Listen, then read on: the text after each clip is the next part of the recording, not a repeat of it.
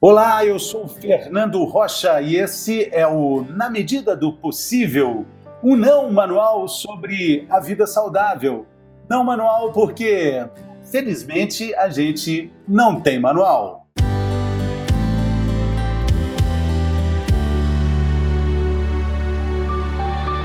Quando existe uma doença, naturalmente, a gente espera um remédio.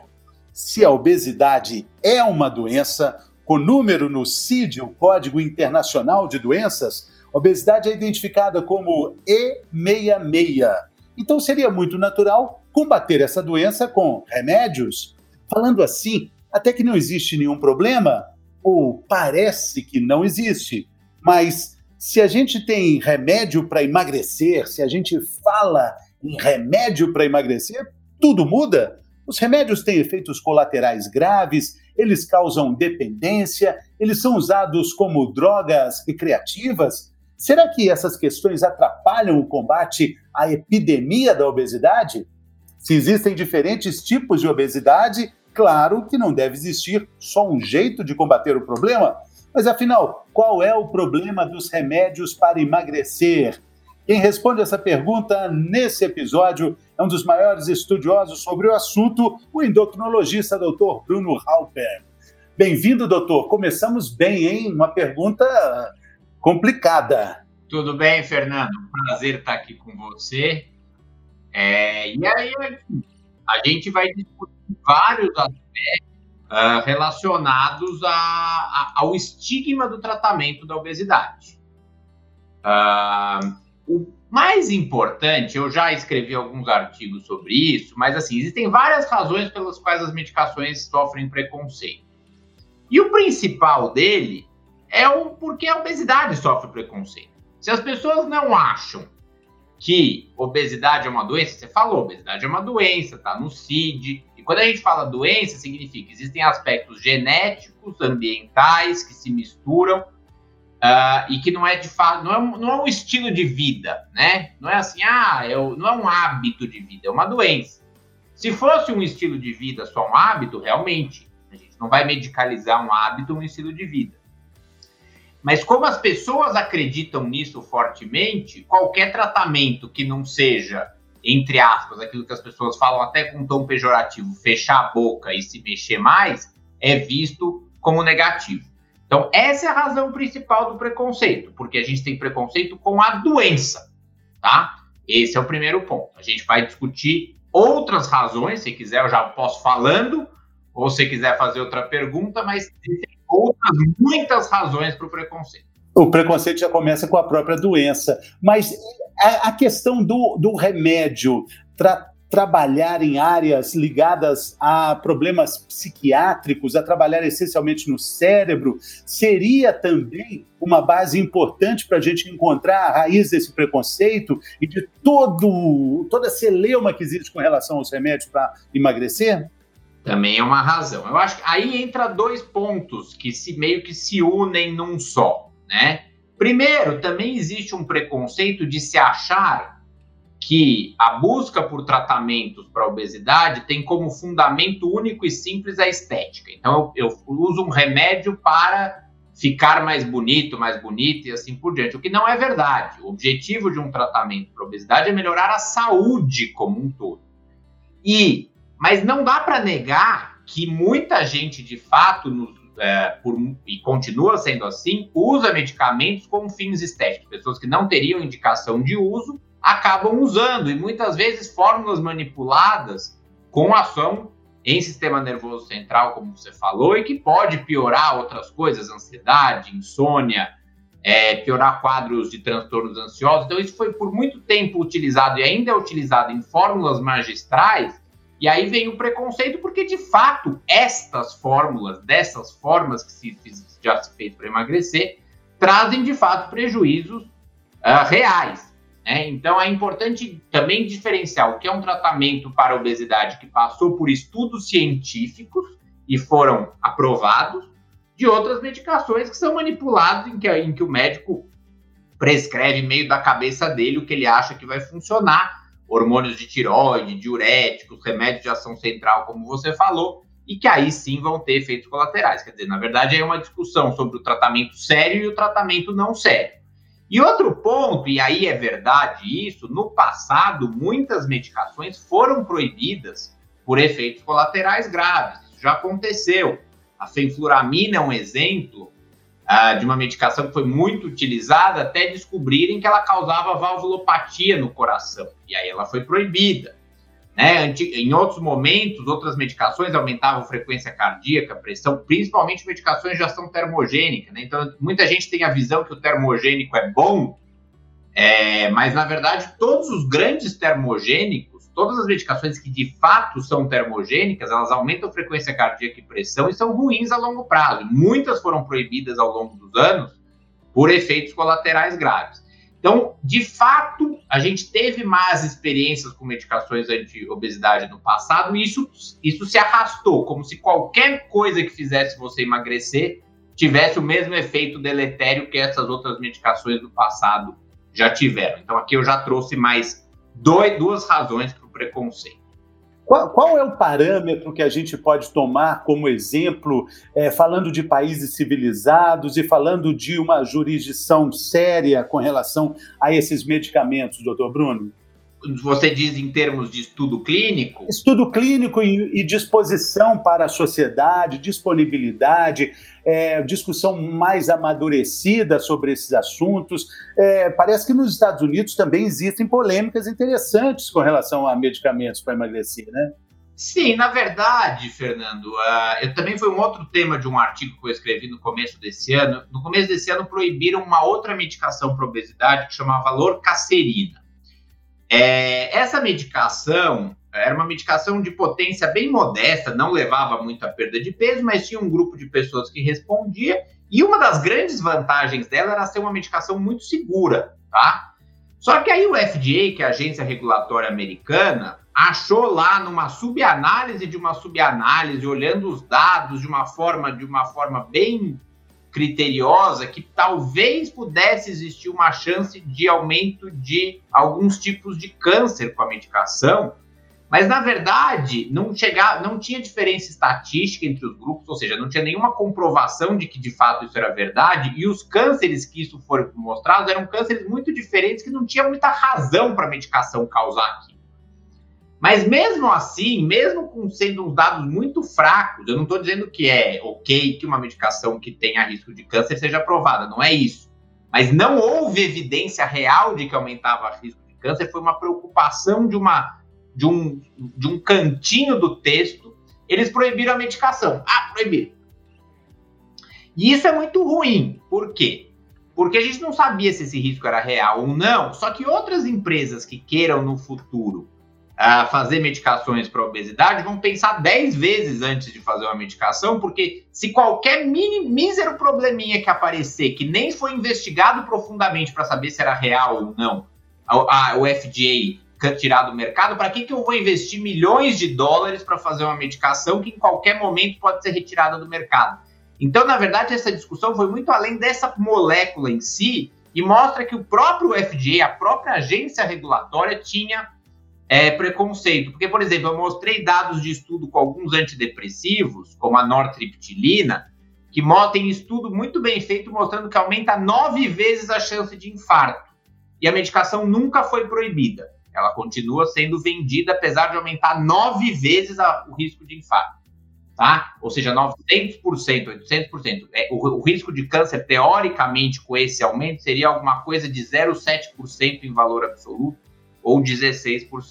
Outras medicações, como algumas ah, algumas reposições hormonais femininas são aprovadas sem nenhum estudo de segurança, sendo que a gente sabe que reposição hormonal, se não bem cuidado, aumenta risco de trombose, de alguns tipos de câncer.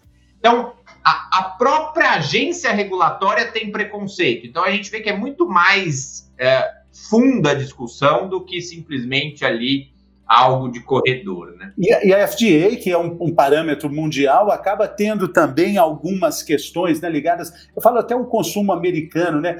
Tanto de remédio que se pode comprar em qualquer lugar, que nem é farmácia, Melatonina, por exemplo, só para citar, é um hormônio, como é que você pode controlar o uso de melatonina no corpo de forma aleatória? Então, existe também um descaso com outros medicamentos, mas um rigor muito grande com remédios para emagrecer diga-se, é importante que tenha rigor, viu? Eu não estou dizendo que eu não quero que tenha rigor, que pode se ter qualquer coisa.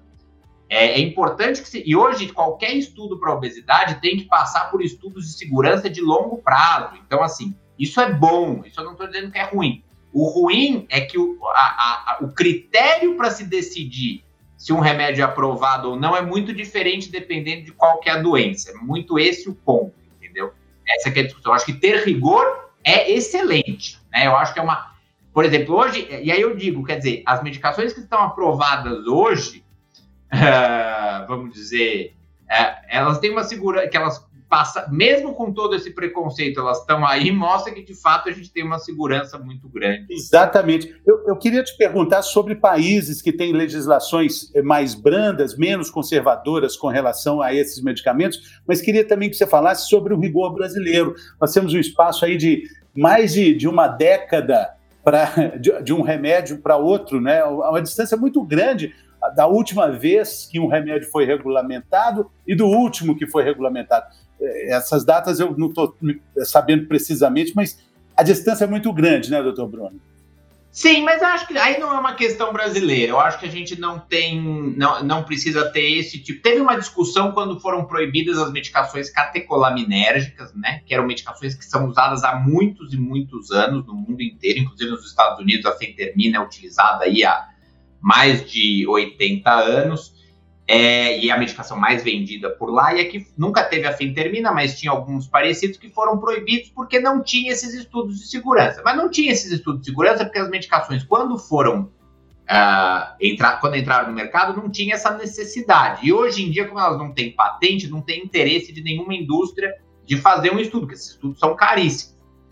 Elas foram meio que proibidas e meio que colocadas como muito perigosas, quando na verdade a própria experiência americana de mais de 80 anos de uso, eu não sei se é exatamente 80, se eu tiver, mas assim, muitas décadas de uso, mostram que, que eram medicações que, sabendo se utilizar corretamente, poderiam ser seguras, embora existissem algumas contraindicações reais. Então, essa foi a grande polêmica no Brasil. Por outro lado, o Brasil manteve a sibutramina que foi uma medicação que teve um estudo que foi muito mal interpretado e que alguns países proibiram a sibutramina por conta dessa má interpretação. Que o estudo mostrou que numa população que já tinha história de infarto, é, uma população de alto risco cardiovascular, a sibutramina poderia aumentar um pouquinho o risco de infarto, mas isso era mais ou menos já esperado, tanto é que ela era contraindicada para essa população, porque ela pode aumentar um pouquinho a pressão, principalmente quando você inicia o tratamento. É, só que numa população que não tinha, não tem risco, a medicação não aumentava em nada o risco, e pelo contrário, quem emagrecia até tinha uma redução específica. Então, isso foi um lobby muito grande, lobby positivo, eu digo, da, da, da, da, da, da sociedade de endocrinologia e outras sociedades, para que a Anvisa mantivesse a sibutramina no Brasil, e a Anvisa acabou mantendo com algumas questões de segurança, e é uma medicação que é muito útil. Muitos países invejam o Brasil por conta dessa capacidade que a gente teve de se articular para manter uma medicação que pode ser útil para um grupo de pessoas, é, respeitando-se que existe de fato algumas contraindicações para essa medicação. Então, assim, eu não acho que o, o rigor da Anvisa é muito diferente de outros países, é, em relação especificamente ao tratamento da obesidade. Eu acho que a gente vai ter coisas boas no futuro. Aliás, eu já posso aproveitar, se eu quiser, uma outra razão para existir um preconceito com a obesidade é que com o tratamento é que muitas vezes se acha que a perda de peso é pequena. Né? Então, assim, o paciente chega no consultório, ele quer perder 30%, 40% do peso. Mas a gente sabe que um tratamento clínico, se você conseguir atingir 10% do peso, é um belíssimo de um resultado. E a maioria das medicações, ela consegue uma perda de peso aí entre 5% e 10%, que é considerado pouco para a maioria das pessoas. Então, elas falam, ah, vou usar, mas o efeito é pequeno, eu uso um tempo e paro de perder. Aí as pessoas acham que o remédio perde o efeito. Não é que ele perde o efeito, você chega num novo ponto de equilíbrio. Platô. Num platô e vai continuar. Se você continuar usando, você vai manter aquele peso. Se você parar de usar, você vai tender a recuperar. É natural, é que nem remédio da pressão. Você toma remédio da pressão, sua pressão cai.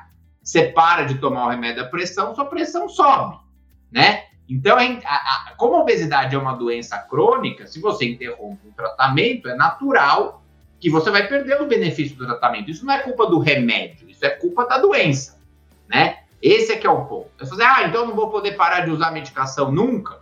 Algumas pessoas não, vão usar cronicamente. Ou, pode até parar, mas você tem que trocar o tratamento, você tem que aumentar o exercício, aumentar a dieta, ter uma vigilância muito grande. Mesma coisa com hipertensão.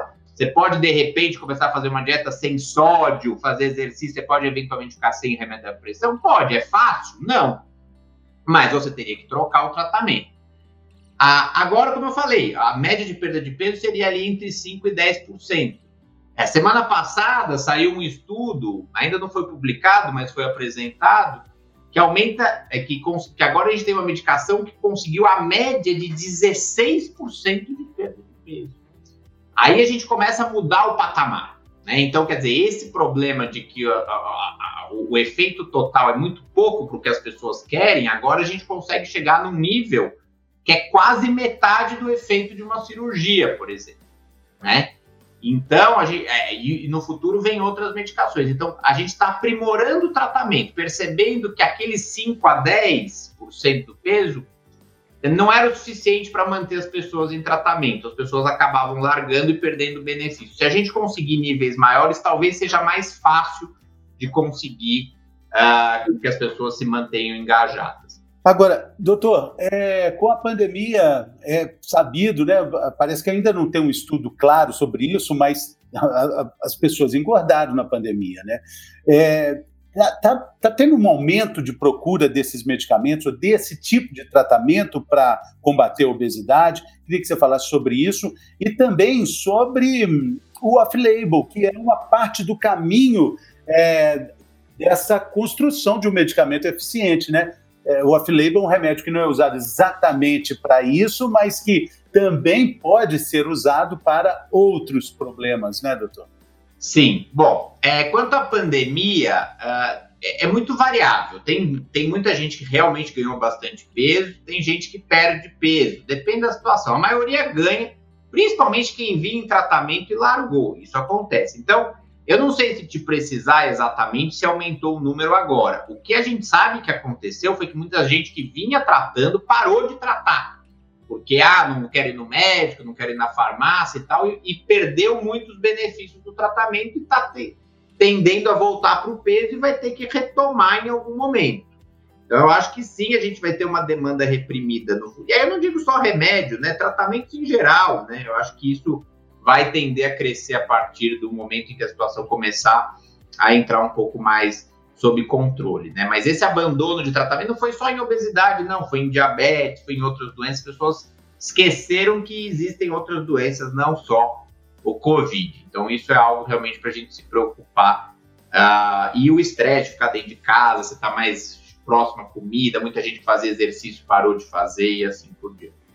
Quanto ao off-label, é importante entender que assim, existem algumas medicações que a gente tem estudos científicos que mostram que levam a uma perda de peso, mas que uh, não houve interesse da indústria ou ainda não chegou a tempo de dela, liber, dela buscar aprovação para tratamento da obesidade.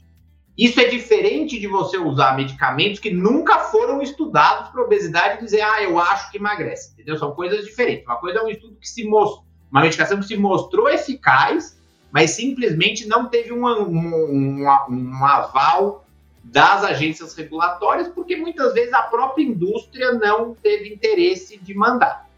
E isso pode ser feito, tá? Eu acho que o, o Conselho Federal de Medicina permite o uso de medicamentos off-label e é muito comum em psiquiatria, em ginecologia, pediatria que se use medicações off-label. Ah, e com a obesidade é a mesma coisa, existem algumas medicações, como o tapiramato, que vão em algumas situações, Hoje em dia a gente usa algumas, é, a liraglutida, que é o análogo de GLP-1, é aprovado para tratamento de obesidade, mas às vezes a gente usa outras medicações da classe, como off-label. Mas é importante que o paciente sempre saiba que é off-label, né? Então tem que ter essa relação médico-paciente. E tem que ter uma razão para você não usar uma aprovada. Quer dizer, por que, que você usou? Você tem que explicar. É, que o paciente entenda que você está usando por uma razão muito específica, porque a gente deve priorizar aqueles que estão aprovados e assim por diante. Mas, sem dúvida, é o é, é, a prescrição off-label e combinação é uma coisa que é feita em diversas áreas. Mas existe muito preconceito também dentro da obesidade, que tem a ver com todo esse outro preconceito que eu falei. Né? As pessoas na obesidade acham que se uma medicação não foi aprovada porque ela é perigosa, quando na verdade simplesmente é, às vezes são questões muito mais regulatórias, burocráticas, do que propriamente de saúde. Sim. A gente. É, que, o, que tem, o que temos pela frente, doutor Bruno? Como é que você enxerga é, o, o, o que vem por aí? Queremos uma política de medicamento assim mais, mais branda, não tão conservadora?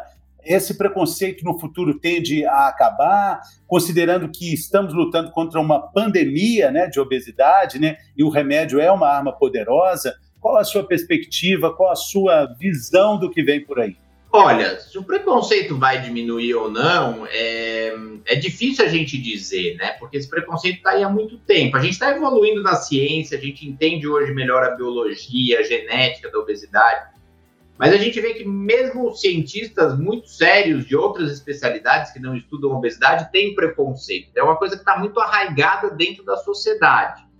A pandemia, de alguma forma, trouxe um, um, um, novo, uma nova luz à obesidade. Eu não quero falar oportunidade, porque dizer qualquer coisa de oportunidade frente à tragédia que a gente vive é muito ruim. Mas o que acontece é o fato da gente saber que a obesidade é um fator de risco para complicação do Covid, fez com que muitas pessoas que não tinham essa visão da obesidade como doença passassem de repente a ver, poxa, e, e, teve um estudo publicado na, na França que mostrou isso, que o, o, governo francês mudou as políticas públicas de obesidade por conta do Covid e que eles acham que isso vai se manter para depois da pandemia. Então, acabou sendo uma chance da obesidade voltar à luz e ser vista como uma doença. Então, isso pode ser uma possibilidade. Eu acho que a gente ter medicações mais potentes, como eu falei agora há pouco, também vai ajudar muito. E a gente tem que lembrar que a própria cirurgia bariátrica, que é um procedimento que é reconhecido, que melhora, reduz mortalidade, assim por diante, é, sofre muito preconceito, apesar dos estudos já mostrarem benefício há muitos e muitos anos. Então, tudo são coisas que demoram. É, então, assim, a gente espera que reduza o preconceito, mas isso depende de muitos e muitos e muitos aspectos. A gente tem que fazer nosso papel de formiguinha, uh, de, de, informar a população sobre os riscos, sobre a dificuldade de se perder peso.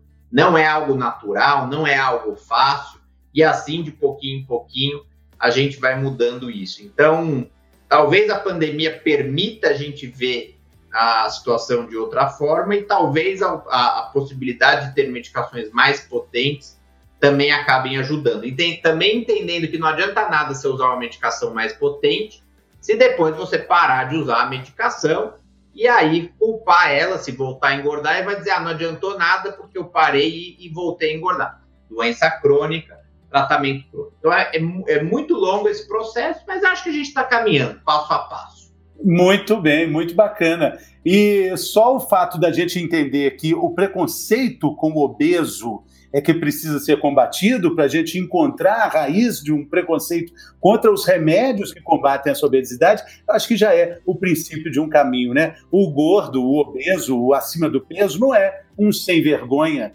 não é um cara displicente, é um doente, né, doutor? Exata. E, e, assim, isso é muito importante o que você falou, que assim, a gente tem que combater a obesidade. A gente não tem que combater a pessoa com obesidade. A gente não tem que apontar o dedo e dizer, ó, oh, você precisa se cuidar, você não se. É, não é uma decisão. Obesidade não é uma escolha. Né? Eu, quando a gente fala que é uma doença, é nesse sentido, porque não é uma escolha. Ninguém está acima do peso porque quer. Porque foi uma mistura de ambiente e genética muito forte. Então, ah, existe muito hoje essa questão do, do, do se ver como. De, de se aceitar como corpo e assim por diante eu acho que assim, às vezes a gente pode perder peso, não chegar num peso bom e já e ser muito saudável. Isso é positivo a gente ver esse ponto. O, o cuidado só é a gente não tomar o cuidado de de repente achar que ah não, obesidade não tem problema nenhum, não traz risco. Não, traz risco. É importante tratar. É importante perder peso. Como eu falei, você não precisa perder 50% do peso, pode perder 10%, isso já vai melhorar muito sua vida. Encontrar sua medida do possível. Mas, mas, se aceitar, quer dizer, tirar um aspecto puramente estético, um, um, algo de julgamento é importante. Então a gente consegue juntar as duas coisas, entender que a obesidade é doença e ao mesmo tempo não estigmatizar o indivíduo. Isso é o mais importante. É, na medida do possível. Doutor Bruno, muito obrigado mais uma vez. Um show, muito obrigado. É, acho que a gente contribuiu para esse debate aí. Valeu demais. Obrigado, Fernando. Sempre um prazer falar com você.